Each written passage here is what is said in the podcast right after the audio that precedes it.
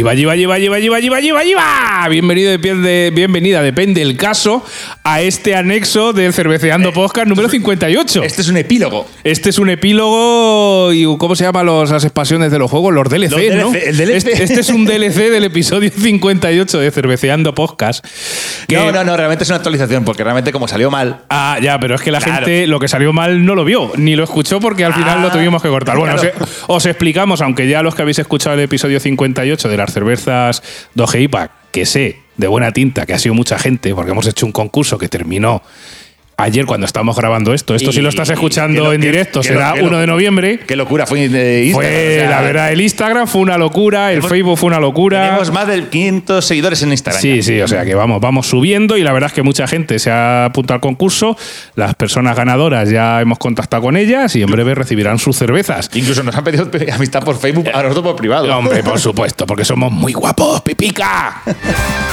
Y bueno, como decíamos en el programa 58, teóricamente fue un programa que grabamos una entrevista con Javi, el CEO de Dog IPA, y luego hicimos la cata, pero tuvimos problemas técnicos de conexión con internet y cuando escuché el programa grabado para editarlo dije, esto es infumable porque no, no, se entendía absolutamente nada. Teníamos problemas de conexión, se cortaba, vamos, que no se entendía una mierda. Así que hemos decidido volver a repetir la entrevista y publicarla un poquito como Dios manda. Y al otro lado de la línea tenemos a Javi, CEO de Dojipa. ¿Qué tal, Javi? ¿Cómo estás? Pues maravilloso. O sea, maravilloso. Ya me estoy tomando una cerveza, o sea que. hace bien, hace bien. Ahora, y en concreto, ¿qué cerveza te estás tomando? Ya sabes tú que allá hablamos por Telegram. Sí. Yo tengo una predilección por V2. Tienes la predilección por V2. Muy. Sí, porque fue mi primera receta, ten en cuenta, o sea, la primera vez que hacía una cosa grande y que se vendía. Y después la, la V2 significa que la mejoré un poquito buscando algo que no había encontrado y lo conseguí. Coño, pues si te, eh, estaba haciendo algo que me gustaba, pues para mí es mi niña chica y siempre que tengo me la veo. Eh, claro, tienes ahí un, amor eh, de juventud, ¿no? Con, esa cerveza. Aparte es tu primera creación, evidentemente.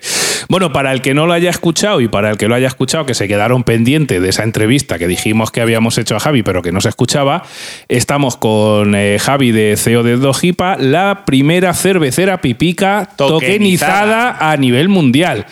Cuéntanos a los oyentes, y teniendo en cuenta que Pipica es una persona que hasta hace poco iba con su libreta de esta de papel al banco. Cuéntanos para que eh, se entienda. Y porque me ha obligado la tecnología, que si no aún iría. Si no iría, eh, todavía iría Pipica con, su libretica. Eh, cuéntanos para la gente no iniciada, ¿qué es esto de tokenizar una cervecera?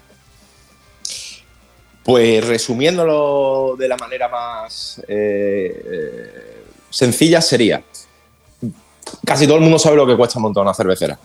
Cuando todo el mundo sabe, es muy complicado eh, hacer una cerveza artesanal en mil litros, en dos mil litros y salir vivo, económicamente hablando. Entonces, eh, yo realmente lo que tenía era un modelo de negocio que sabía que funcionaba utilizando unos beneficios que me aporta la blockchain, una criptomoneda, y lo que eh, ocurre es que la tokenización de la cerveza y de la cervecera, igual que de las locales, llega después de que yo ya fabricase cervezas y se vendiesen enteras. Entonces, tenía una serie de inversores que querían formar parte del beneficio de la cerveza que yo producía. ¿Por qué? Pues dice, bueno, Javier, si yo sé que tú vendes los mil litros, pues yo te doy para la producción de tu cerveza 600 y me devuelves X. Entonces, ahí lo que ocurre es que muchísima gente que puede formar parte de una cervecera produciendo estilos de cerveza y realmente forman parte porque yo pido un poco consejo al estilo, eh, me dejo, o sea, la receta la hago yo, ¿no? Pero oye, chicos, ¿queréis hacer una American Lager? ¿Queréis hacer una IPA? ¿Una New England? ¿Para dónde nos podemos ir en el mercado? Entonces, realmente, esas personas pueden invertir y pueden formar parte de su propia cerveza artesanal que se va a vender con todos los registros sanitarios, que pueden decir que forman parte de su producción, o sea, son suyas, pero encima no tienen el peligro de, oye, eh, tengo que ganar dinero, cómo la vendo, a quién se la vendo, registro sanitario y el local y el IVA y el impuesto, etcétera. Entonces, la tokenización, en resumen, es hacer llegar a aquellas personas que le encantaría entrar en, en un sector, pues ponérselo fácil que no tengan que ser millonarios y que pueda ser una persona que realmente es no se ve con capacidad económica para liarse la manta a la cabeza, pues puede formar parte de la cervecera Dos Chipas y ver cómo sus cervezas, aparte de salir a la venta, pues le dan un beneficio económico. Esa es la tokenización, de, en este caso, de Dos Chipas digamos que la parte un poco de blockchain, digamos, es que te da la tecnología, la facilidad de que la gente pueda invertir cantidades pequeñas de dinero sin tener un gasto de notarios, etcétera, etcétera, etcétera, ¿no? y, sobre todo el, peligro. O sea, todos sabemos que el hacer una cerveza a mil litros, imaginaros que hacemos una, tenemos una gran receta, pero no la hemos llevado nunca a gran producción. Y son 7, 8 mil euros enlatados, registro sanitario, eh, un buen maestro cervecero que eche en una buena fábrica, su alquiler, y, yo, que, se te, y que te sale un hop crit, que se te carbonata, y se acabó la cerveza y te acabas de palmar 7 mil pavos. Claro. Entonces, una manera que eh, sirve mucho, como tú has dicho, a través de la blockchain por, por, por otros temas que podremos hablar, pero a nivel de tokenizar cerveza, dice, pues oye, formo parte de este estilo de cerveza y no corro riesgos y encima gano dinero. Entonces es, es muy eh, usable vamos, tanto, tanto como que ya sabéis que hace dos semanas eh, empezamos con una de nuestras nuevas cervezas y hoy os he comentado de que ya vamos a empezar otra. La tokenización. vais, a, vais, a, tope, ahora te preguntaré sobre, sobre eso también.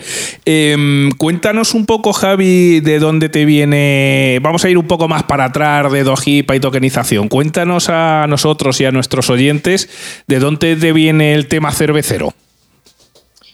Viene por un accidente. Bueno, un eh, accidente, bueno, como las cosas buenas, igual que la penicilina o la radiación, ¿no? pues, oye, si lo vemos con perspectiva, sí, hombre, lo de la radiación, a quien le preguntemos. Ah, a Marie Curie igual no le gustó mucho. No, luego después. Dice, oye, oye, qué buena idea he tenido, pero joder, cómo duele. Eh, eh, a ver, fue por accidente. Yo realmente, ni yo ni mi mujer éramos cerveceros éramos personas, pues bueno, salías, te tomabas un refresquito de cerveza, una más o algo, ¿no? Pero ese día caemos en una cervecería que hay en Málaga que, que, bueno, se me llena la boca porque es donde, eh, eh, donde me he creado, que es el Rincón del Cervecero, donde David es su propietario, está en Málaga, en el Soho. Es una barbaridad de lugar, es una barbaridad. Sí, para cuando vayamos a Málaga, anotado. Efectivamente. Sí, no, no, además os llevaré yo, ¿eh? Ah, perfecto, pues mira, oye, sí, aquí encima visita guiada. Bueno, por allí tenemos también oyentes que igual se unen a la causa y hacemos una quedada por allí en Málaga que tiene que estar aquello digno de, de, de catar cervezas de por allí. Sí, sí, sí, sí. Sí, seguro, te lo digo ya. Entonces, pues bueno, la cosa es que nos sentamos, pedimos una cerveza y nos sirven lo que desconocidamente pues era para mí y para mi mujer una American Pale Ale. Una caña porque era lo más barato dentro de esos precios desorbitados que veíamos en la carta.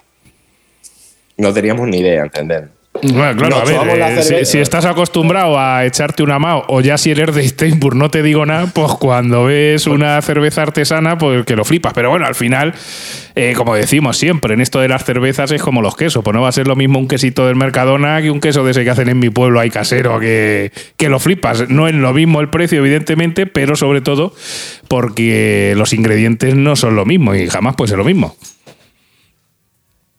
no sabía ni siquiera que me estaba tomando una cerveza artesana, lo que era un lúpulo, ni siquiera lo que era la. o sea, no, me interesaba para nada. Entonces, yo me la tomo en el primer sorbo. Os juro que mi mujer y nos quedamos diciendo, esto no es cerveza, que no han vendido. suele, suele pasar, suele pasar. porque la gente tiene acostumbrado que la cerveza es la MAU. Cualquier cosa que no sabe a MAU, que es más bien saber poco, pues no es cerveza. Uy, a mí me encanta cuando me dicen en el bar, dicen, oye, eh, ¿tienes, tengo artesana, tengo estas marcas, tal digo, ¿y estos estilos? Dice, no, no, no, que, esa, que esas tienen mucho alcohol. Y dice, una alhambra de esas verde. Digo, digo claro, digo, la alhambra verde no tiene no Tiene, apenas. claro, claro, claro que sí. De hecho, tiene más alcohol que la que te puedo vender ahí. Los divulgadores cerveceros, los maestros cerveceros, los productores, tenemos todavía un largo camino y un largo trabajo de difusión ¿eh? sobre estos y temas. Y a la gente, decirle que no, vamos a ver, que esto es, así. Bueno, cuenta, sí que continúa con, con un poco tu historia. Pues la idea es que desde, esa cerveza, la semana siguiente volvemos al mismo sitio y le pedimos una cata. Mejor no os digo cuál, cuál, fue mi cata para pedir algo parecido porque diríais, no, está de broma, está exagerando, ¿no? De, la estupidez tan grande que le dije a ese señor, oye, me gustaría encontrar una cerveza de las que tenéis ahí que sea esto, esto y esto porque me parece igual.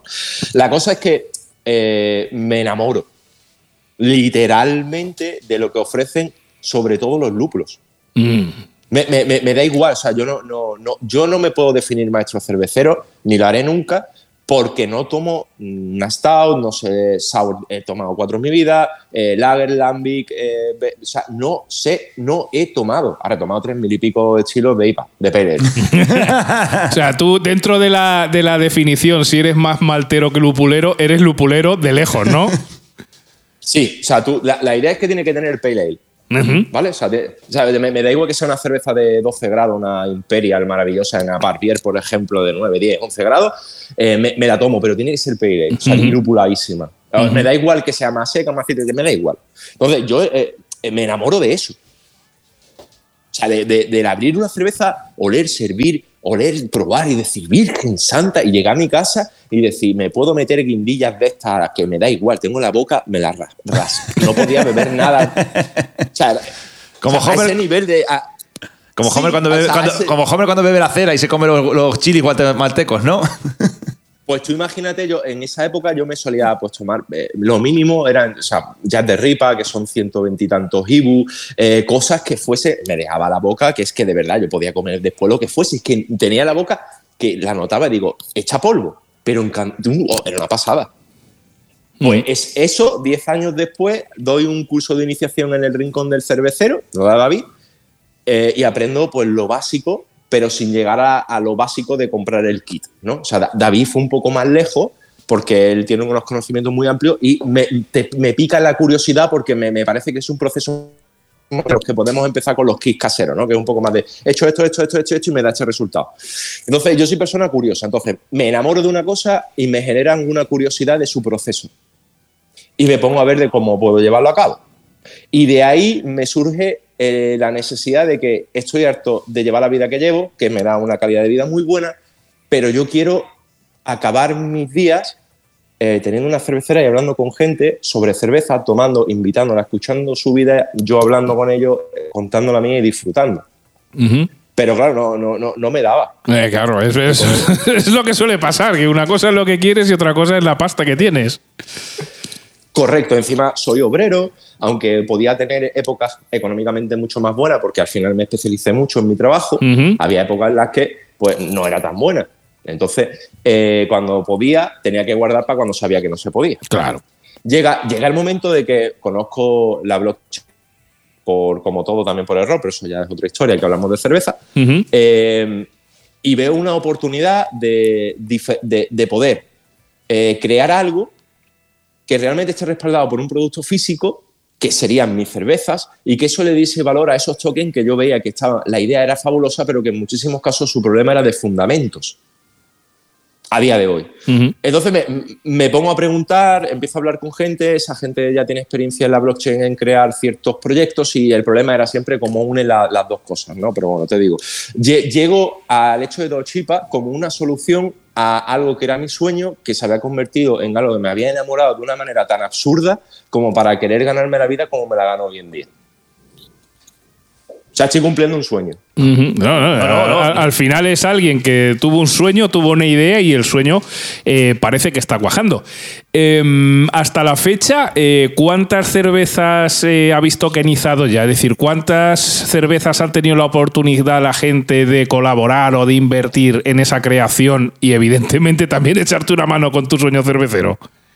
Exacto, pues mm, ahora mismo están a la venta dos de esas cervezas tokenizadas. Una ha sido tokenizada por, por ocho, eh, unas 12, 14 personas. su, y otra, eh, una persona. Una única persona ha, hecho toda la producción. Exactamente. V2 es, eh, además, firmado por contrato, producción privada de esa persona, sea cual sea la cantidad de litros que se produzcan y la celeridad con la que se produzcan. O sea, si dentro de 10 años hacemos 10.000 litros de V2, ese hombre se hace cargo de los 10.000 litros de V2. Pues oye, muy bien, muy bien. La verdad es que es interesante la posibilidad eso de tener tu propia cerveza o tener una parte de una cerveza que se está fabricando y que además está funcionando.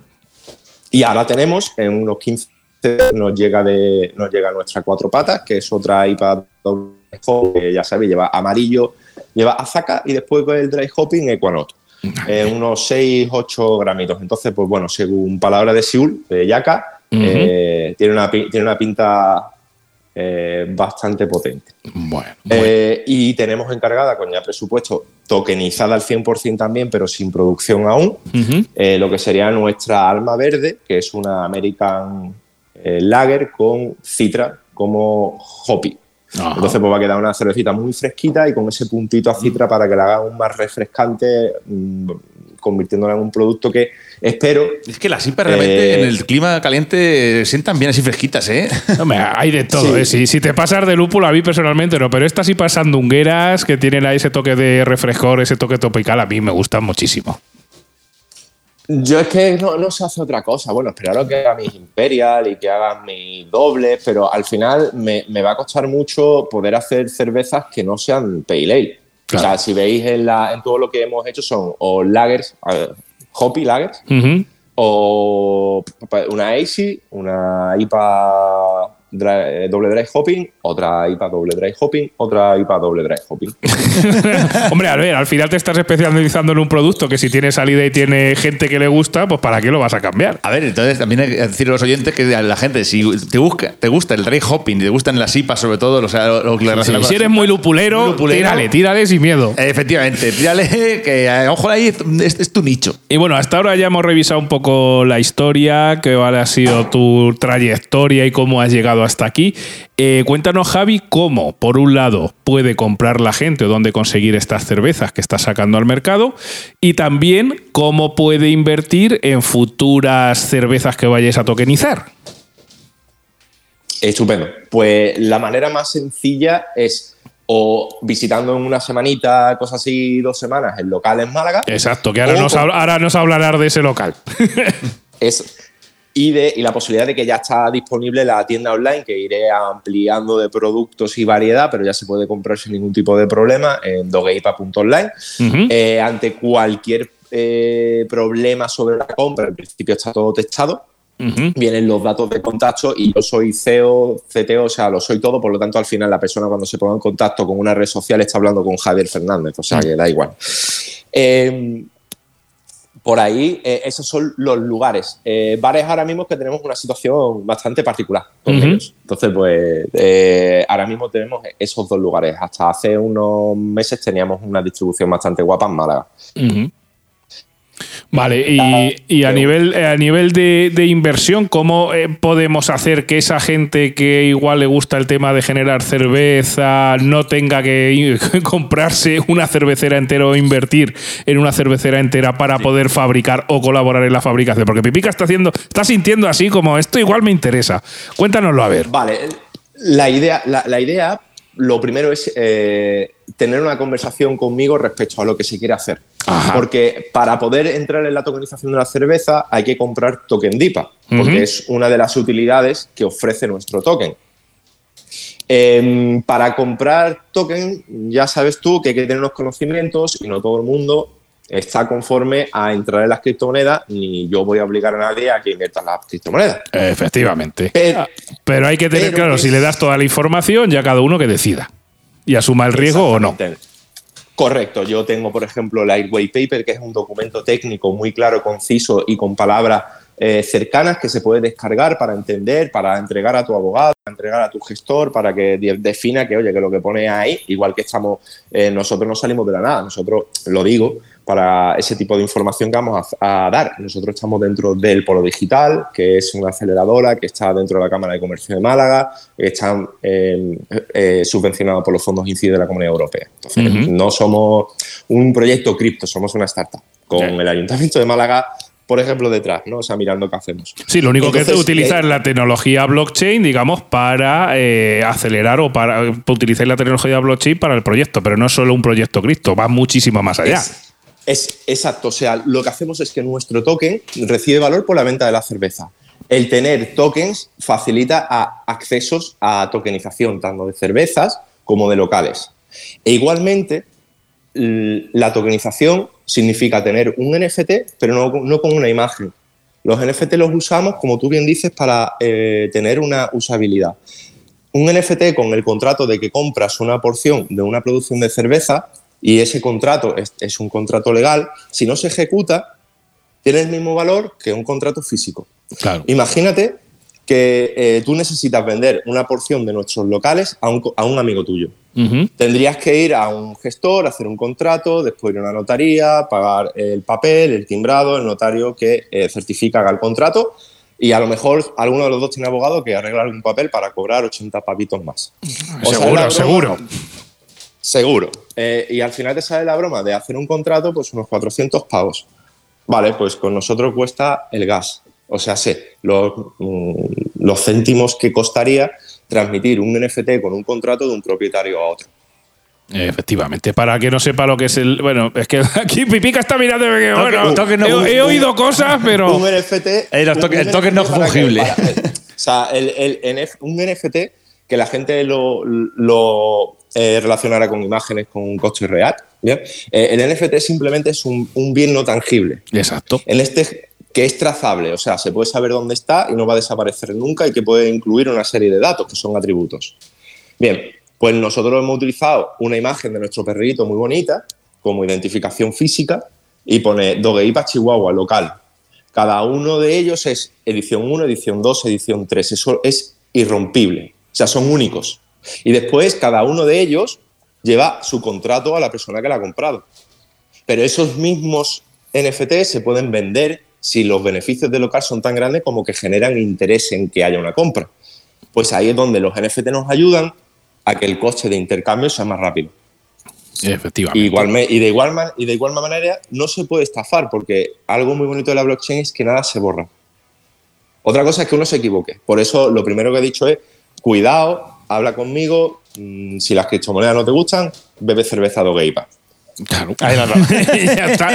no, hay, ningún problema. De todas maneras, para pues, todos. Eh, como bien has dicho, cualquiera que pueda estar interesado se puede meter en dogeipa.online eh, cualquiera de las formas de contacto, redes sociales, todo eso lo llevas tú y, oye, cualquiera que pueda estar interesado, sepa o no de criptomonedas, pues eh, puede hablar contigo, tú le informas y ya que cada uno libremente decida. Menos mal que hemos repetido la entrevista porque con todo lo que nos ha explicado de lo de la tokenización, o sea, menos mal que no estamos como en la entrevista anterior que se escucha... Ah, no, no, sino, por eso yo cuando lo escuché digo, toda esta parte que es una parte importante, que, es una parte importante que hay que entender bien, pues por eso se repite esta entrevista, lo sacamos el día uno como Dios manda y como Javi de CEO de Dogeipa eh, se merece. Em, cuéntanos también, Javi, porque aparte de tokenización, digamos, de las propias cervezas, eh, se puede participar eh, a través de estos tokens de en, en, locales y en cosas. Cuéntanos cosas a futuro, tanto a corto plazo, que ya sabemos algunas como es el local que estáis abriendo en Málaga, como a medio o largo plazo. Vale. Como, como todo, al final, lo importante es que cada cerveza que se vende le da valor a nuestro token. O sea, el token DIPA recibe valor por la venta de la cerveza. Eh, somos una startup. Las startups tienen que eh, tener un crecimiento y ese crecimiento nunca debe ir dirigido a la pérdida económica o de liquidez del mismo proyecto. O sea, que tienen que ser escalables pero sin tocar el suelo.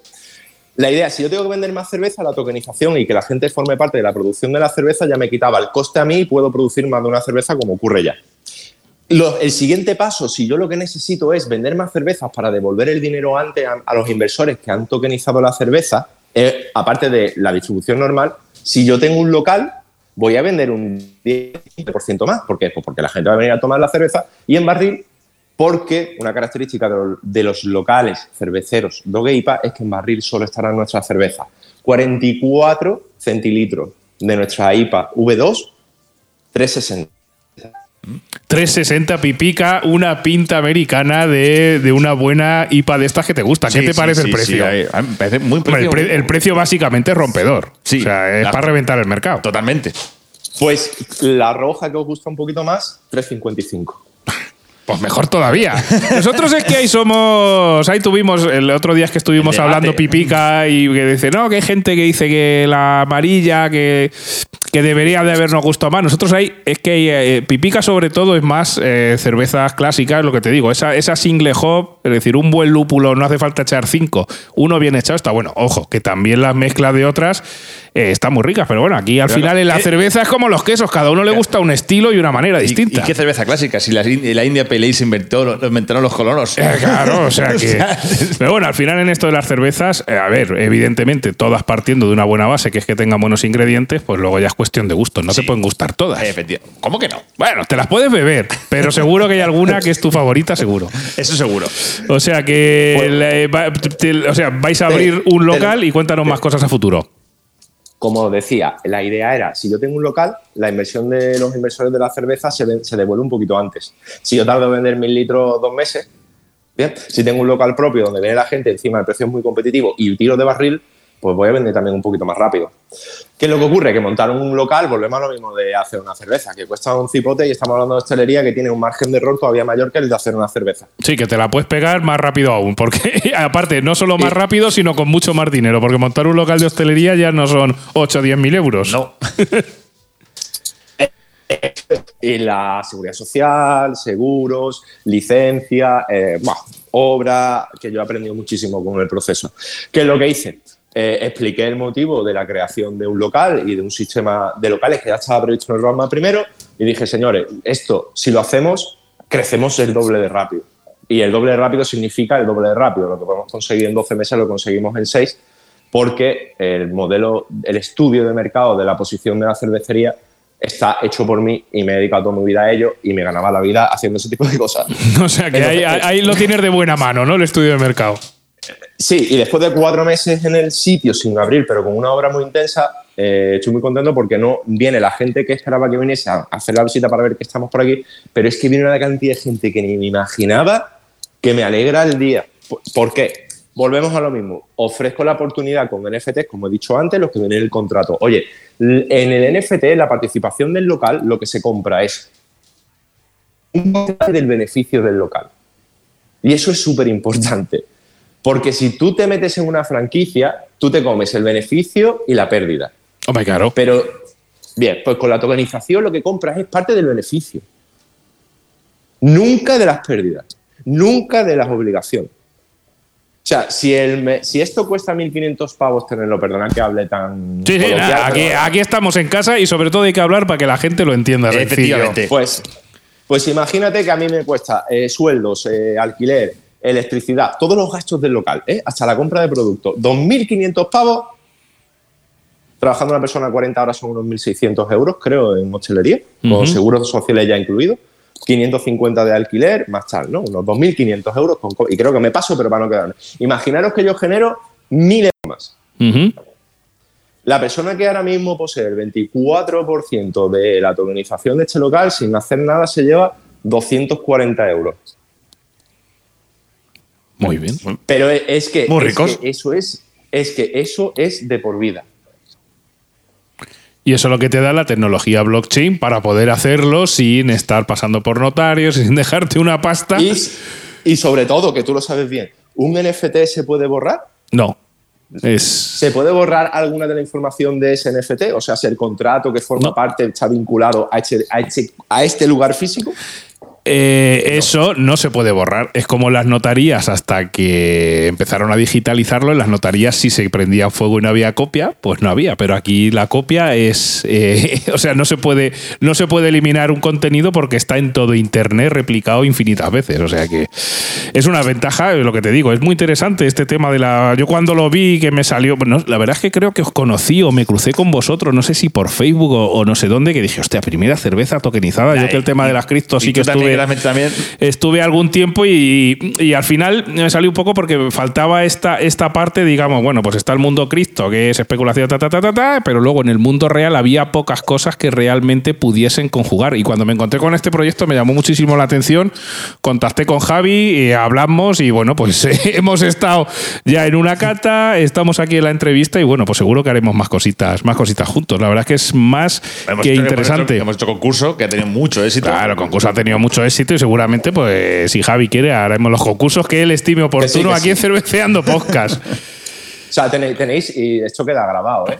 ¿eh? tenéis mi promesa de que eh, hacemos, si queréis vosotros, programa por cerveza y concurso por cerveza que saque de IPA de aquí hasta que yo me muera.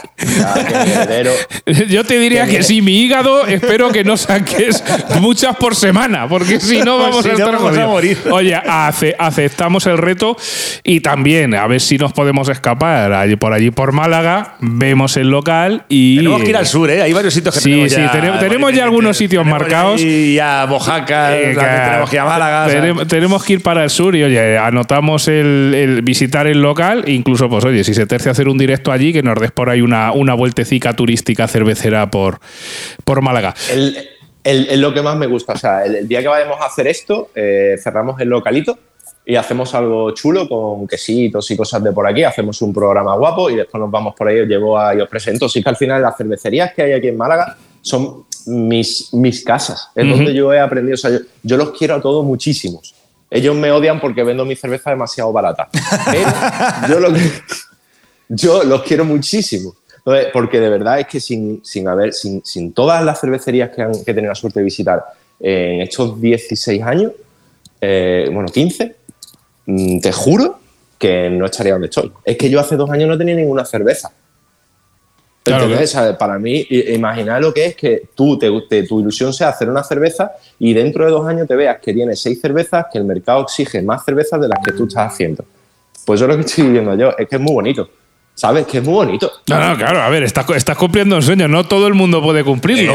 o sea que, por más que te digan en la tele que sigue tu, sigue tu sueño y lo conseguirás, a veces no. Eso, y este, eso suele decir los anuncios de bancos, que lo que, hacen, lo que quieren es trasparte. Eh, claro, pero en este caso, pues oye, es una persona que ha conseguido su sueño, gente, una persona que quería hacer cerveza y la está haciendo y está utilizando un tipo en tecnología, que es tecnología blockchain, para poder hacerla y también dar oportunidad a gente que quiera, pues oye, por formar parte de este proyecto en mayor o menor medida, pues le da la oportunidad de eh, eh, entrar en, en, Dogeipa. Así que ya sabes, si quieres entrar aquí en Dogeipa o quieres más información, ponte en contacto con, Javi de Dogeipa que te dará toda la información y también, pues oye, puedes entrar en la tienda online y comprarlas directamente, puedes buscarles, eh, puedes buscar el local en Málaga que van a abrir próximamente y te pasas allí las pruebas. La tienda online es una, una Claro, que entra, compra, degusta y luego ya. Y luego ya nos cuentas y nos dejas un comentario. Pues nada, Javi, muchísimas gracias por repetir la entrevista, porque la verdad es que era la más que, más que interesante y la teníamos que repetir. No podíamos dejar el episodio solo de la cata, porque se nos iba a quedar cojísimo. Y este es tu minuto de oro para decir lo que quieras, ya sin preguntas ni nada. Topa a ti. Bueno, pues oye, eh, lo primero es dar las gracias a vosotros. Yo eh, soy una persona que disfruto mucho de, de, hablar de, de Dogueipa, pero sí que es verdad que no hay tanta gente que pueda darle la oportunidad a poner un medio eh, para poder hablar y, sobre todo de esta manera tan, tan relajada. Eso es lo primero, daros las gracias. Segundo, de nuevo daros las gracias porque el concurso para Dochipa le ha venido muy bien. O sea, no, no sigue muchísima gente y de verdad que eh, va, no vamos a defraudar y nuestra cerveza, las personas que la van a recibir le van a gustar más o menos. Entonces, eh, eh, a partir de ahí, pues yo lo que siempre digo, o sea, lo, único que vais encontrando es a la persona que le gusta la cerveza, de verdad, que dentro de su estilo van a encontrar buenas cervezas. No van a encontrar a lo mejor una cerveza que vaya a romper el mercado, pero les puede sorprender respecto a que la cerveza es una buena cerveza que la puede tomar más de una vez y meter en su cata.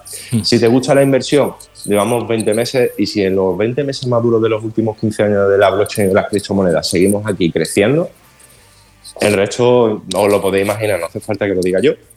Y tercero y más importante, yo me dedico a Dodge Es mi vida, es mi trabajo, es como me gano la vida.